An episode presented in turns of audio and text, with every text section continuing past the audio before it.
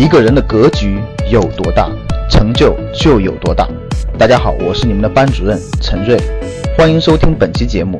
想获得节目中提到的学习资料和学习更多的课程，请加我的微信幺二五八幺六三九六八。我的微信是幺二五八幺六三九六八。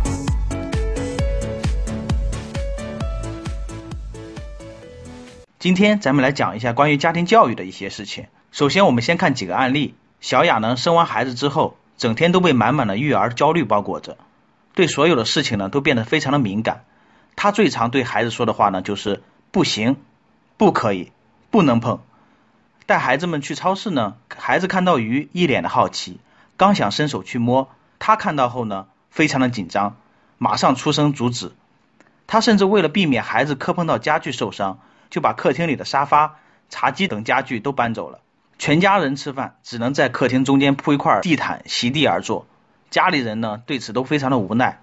小雅的焦虑甚至已经到了神经质的地步，她本能就觉得世界太危险，孩子太容易受到伤害了，她只能每一步都小心翼翼，尽可能的把孩子保护在真空的环境里。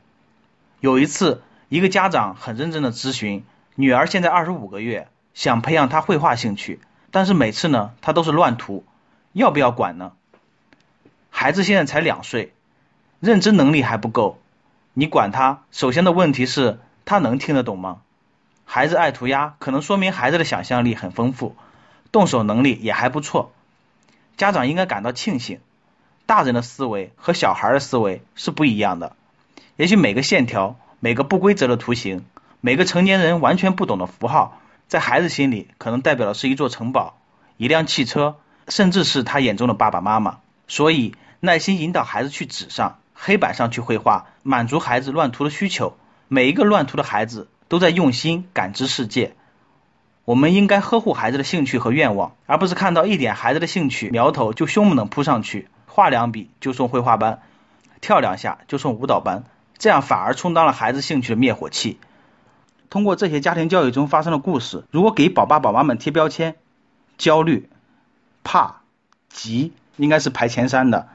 父母为儿女付出和担忧是很好的，但如果到了焦虑的程度，那么恐怕是弊大于利。为什么呢？因为第一，焦虑是会传递的。比如小七和妈妈在做游戏时，不小心摸了一手油漆，小七的妈妈立刻找水和纸，但恰好身边没有。小七妈妈越来越急。小七本来好好的，但感受到妈妈的紧张之后呢，也开始情绪不稳，无法接受手脏这件事。因为妈妈的焦虑，让小七觉得一时找不到水洗手，简直就是太糟糕了。小七妈妈成功的把焦虑的情绪传递给了孩子。第二呢，就是对孩子急于求成，可能是拔苗助长。就像上面讲的第二个故事，孩子刚开始对绘画有点兴趣，大人就想着按照自己的思想来要求孩子。孩子呢，本来凭着自己的想象，享受绘画的过程和乐趣。这时候父母站出来说：“太阳是圆的，草是绿的。”大象应该是这个样子的，孩子的兴趣可能就大打折扣了，苗头呢就被父母的灭火器给浇灭了。第三呢，育儿焦虑是不利于家庭的长远发展的。有的家庭为了孩子能够得到更好的教育和照顾，很多宝妈们纷纷在产子后就远离了职场，当了全职的太太。有的妈妈呢可能享受这个过程，但有的妈妈确实是很热爱工作，再加上如果养家的压力全部交给爸爸。爸爸也实在是非常辛苦的，还有的家庭呢，尽其所能的把家庭收入投入到孩子的教育当中，反而使得家庭生活捉襟见肘。更加严重的是，可能阻碍了家庭的发展。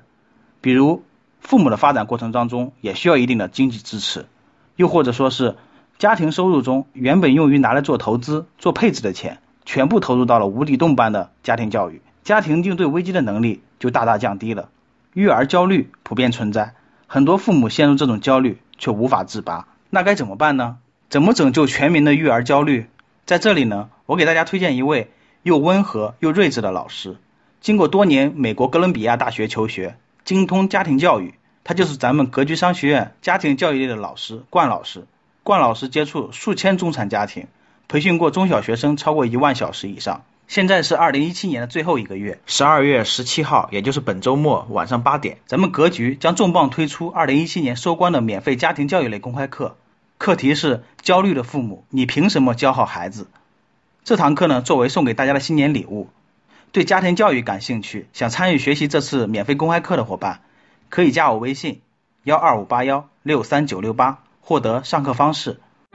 想获得更多投资理财、创业、财经等干货内容的朋友们，请加微信幺二五八幺六三九六八及我们的 QQ 交流群六九三八八三八五六九三八八三八五。